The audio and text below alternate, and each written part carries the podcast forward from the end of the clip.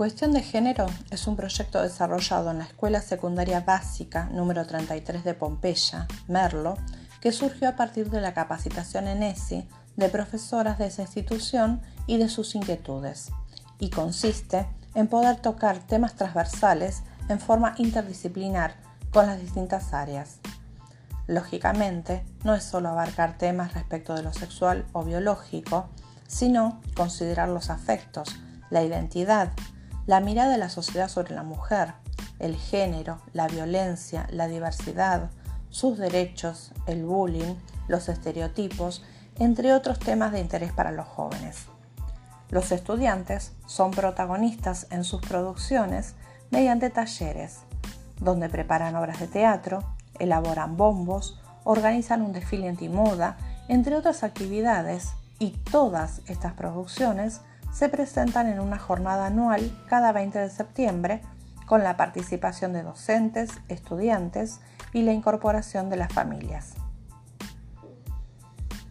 Este proyecto muestra un cambio en la educación secundaria que surge con la sanción de dos importantes leyes en el año 2006. La Ley Nacional de Educación 26.206 que establece la obligatoriedad de la educación secundaria y la Ley 26.150, Programa Nacional de Educación Sexual Integral, que fundamentan el proyecto seleccionado. Existen varias propuestas, mediante resoluciones del Consejo Federal de Educación, dirigidas a la educación secundaria obligatoria, dado que se reclama una nueva institucionalidad que, que debe favorecer cambios para poner en el centro de las preocupaciones a las trayectorias escolares de todos los adolescentes. Con la obligatoriedad de la educación secundaria, se debe dejar atrás el mandato que excluye y selecciona solo a unos pocos. Ahora se deberá responder a un mandato social inclusor, que implica repensar la educación para poder albergar a todos los jóvenes de la Argentina. El proyecto se desarrolla en una escuela que como todas viene de un modelo organizacional hegemónico y de su correspondiente modelo pedagógico. Y estos ya no dan respuesta a los estudiantes con trayectorias escolares no encausadas, con recorridos discontinuos o variables. Estos modelos favorecen el aprendizaje monocrónico y el cronosistema, cuestionables en un contexto donde la educación secundaria se plantea como obligatoria y a los jóvenes como sujetos de derecho. Flavia Terige nos habla de un saber pedagógico por defecto, que no favorece al ingreso, permanencia y egreso de los estudiantes. No son modelos inclusivos que permitan lograr contextos de justicia educativa. A partir del texto de Isabelino Siede, nos planteamos la necesidad de un cambio educativo respecto de aquella escuela de sus inicios. La escuela secundaria debe visibilizar las trayectorias no encausadas, debe cuestionar la exclusión y debe buscar estrategias para incluir a la diversidad de esos jóvenes. Y no alcanza con buscar modificar el modelo organizacional sin avanzar en la producción de un saber pedagógico didáctico que facilite la construcción de un modelo pedagógico alternativo. Los ejemplos de modelos pedagógicos no abundan y debemos producir saberes pedagógicos que den respuesta a los desafíos de la escolarización de estos jóvenes. Este mandato social inclusor nos lleva a rever el concepto de diversidad. Y con palabras de Carlos Escliar, se puede considerar que en la escuela se desarrolla una práctica pedagógica de extraños, porque en ese caso el diverso es otro desigual. Entonces, la diversidad se vuelve sinónimo de exclusión, de marginación y de pobreza. Pero en realidad, tratamos de desinstalar la idea de diversidad vinculada a lo normal o anormal. En este proyecto se parte de pensarnos a nosotros mismos como diversos considera que la diversidad nos incluye a todos. De ahí radica la importancia de la inclusión, Todos debemos estar incluidos porque todos somos diferentes. El proyecto se plantea como una herramienta útil en la búsqueda de la inclusión. No se trata de integrar a los considerados diferentes, se trata de incluirnos todos, pero considerar la diversidad para ser equitativos y poder dar a cada uno lo que necesita, en función de garantizar que la igualdad de derechos sea para todos. Se piensa la diversidad desde la hospitalidad, sin condicionamientos, no una inclusión excluyente, porque no alcanza con estar dentro de la escuela. La idea de hospitalidad la considera como acogida, como bienvenida, como atención al otro, lejos de actitudes hostiles.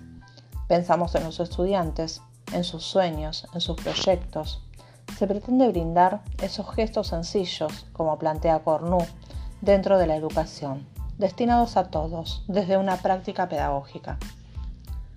Las actividades propuestas en el proyecto llevan a los jóvenes a sentir pertenencia respecto de ellos y respecto de la escuela. Pero también debemos repensar cuáles son los estereotipos juveniles existentes, qué concepto general tenemos de esos jóvenes que van a la escuela.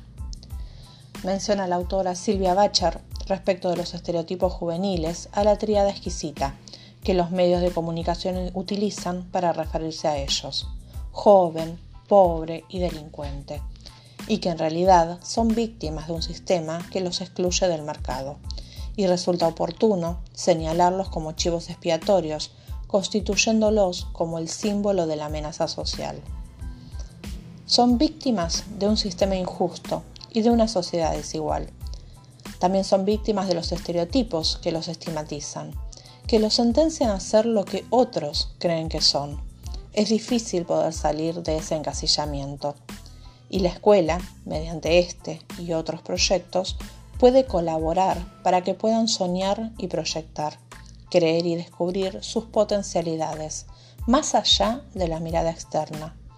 Una escuela que les brinda conocimiento, afectos, vínculos y que les permite superar la determinación social de la que muchas veces son víctimas. Los jóvenes están inmersos en una sociedad que los pone en peligro y la enseñanza de ESI es una posibilidad de conocimiento de sus derechos, una toma de conciencia que intenta modificar pautas sociales. Como nos, plantea Juan Bassen, se trata de armarlos simbólicamente de herramientas para luchar conociendo sus derechos como ciudadanos conscientes de ellos, que tomen protagonismo a través de la participación. Robert Connell nos lleva a pensar en la justicia, pero a partir de la desigualdad social, que es la propia experiencia de vida, cuestionarla, revisar sus causas y las consecuencias. Tanto las leyes sancionadas y también este proyecto entre otras finalidades, adhieren a la justicia social, dado que buscan la igualdad minimizando la distancia entre los diferentes sectores sociales. Y la justicia educativa, entendida como la posibilidad de garantizar el derecho a la educación de todos los jóvenes, y pensando en los sectores populares como el eje de las políticas educativas y como el centro de la educación pública. Este proyecto coincide con lo que plantea la docente en el video de Pibes Rodando, que la escuela debería de ser esa escucha empática y verdadera por parte de los docentes hacia los alumnos y que considere sus diferencias y desigualdades, dando lugar a esa justicia curricular nombrada por Connell, con la consideración de, de conocimientos que permitan la justicia y la participación activa de los estudiantes como ciudadanos, principalmente de los menos favorecidos. El proyecto da lugar a tratar temas transversales que forman parte de sus vidas. Les brinda libertad para expresarse, para poder hablar, para adquirir conocimientos, pero en un contexto de respeto, siendo muchas veces este el único espacio con el cual cuentan. Para poder llevar adelante este proyecto, si bien los docentes involucrados cuentan con un amplio saber pedagógico, como diría Meyu, una pedagogía de la incertidumbre, realizaron una capacitación para incrementar su saber profesional, haciéndole frente a los nuevos escenarios educativos y a las nuevas demandas. Estos docentes ejercen lo que se llamaría un oficio perito, con experiencia y con práctica, con una formación teórica, profesional y una práctica especializada, y a la vez un oficio pirata, ya que en sus tareas de enseñar se esfuerza, tratan, intentan, y como menciona Jorge La Rosa, son artesanos, con maneras propias de hacer las cosas, dejando huellas en sus estudiantes y enseñando con amor. Para llevar adelante este proyecto, los docentes, a partir de la ley de ESI, no interpretaron la misma como un obstáculo, sino como un desafío. Según el texto de Cecilia Vicio, la posición de estos docentes, que definen el oficio de educar y de ejercerlo, es el entusiasmo crítico, vinculando al optimismo localizado de Caruso y Dussel y a la esperanza crítica de Freire. No solo sostienen que hay mucho que puede hacerse, sino que lo hacen y superan esos desafíos. Como nos dice Miriam Southwell, estos docentes buscan brindar ese conocimiento como un puente, que genera responsabilidades cruzando fronteras como una transformación crítica. Graciela Frigerio los definiría como constructores. Ellos edifican. Desde este proyecto buscan que otro destino se produzca, descartando aquello que se considera inevitable y brindando oportunidades. El pedagogo argentino Daniel Brailovsky nos dice que los docentes necesitamos ser arquitectos, pensar en las aulas desde la practicidad, accesibilidad, pero también debemos ser anfitriones, como mencionamos, con hospitalidad, brindando comodidad, cuidando y prestando atención al otro, brindando tiempo en forma amorosa. No se puede ser indiferente ni insensible.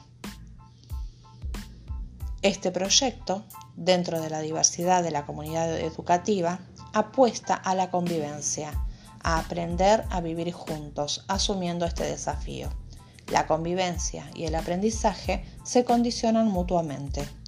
Ocurre mediante un clima adecuado con los sujetos vinculados, alumnos, docentes, padres, construyendo una convivencia mediante la comunicación, el respeto mutuo, el diálogo y la participación. Los docentes acompañan a estos jóvenes en este crecimiento promoviendo su desarrollo como sujetos de derecho y su responsabilidad como ciudadanos, donde los estudiantes son protagonistas y construyen su autonomía, asumiendo sus obligaciones, pero en un marco de libertad. La escuela es propulsora de estos procesos de democratización y de participación, pero para alcanzar un compromiso de parte de todos los actores institucionales requiere de una participación real en la construcción de consensos, hacerse responsables de una acción conjunta como dice María Teresa Sirvent, una participación real donde los miembros de una institución, a través de sus acciones, inciden efectivamente en los procesos que los afectan y en las decisiones que toman.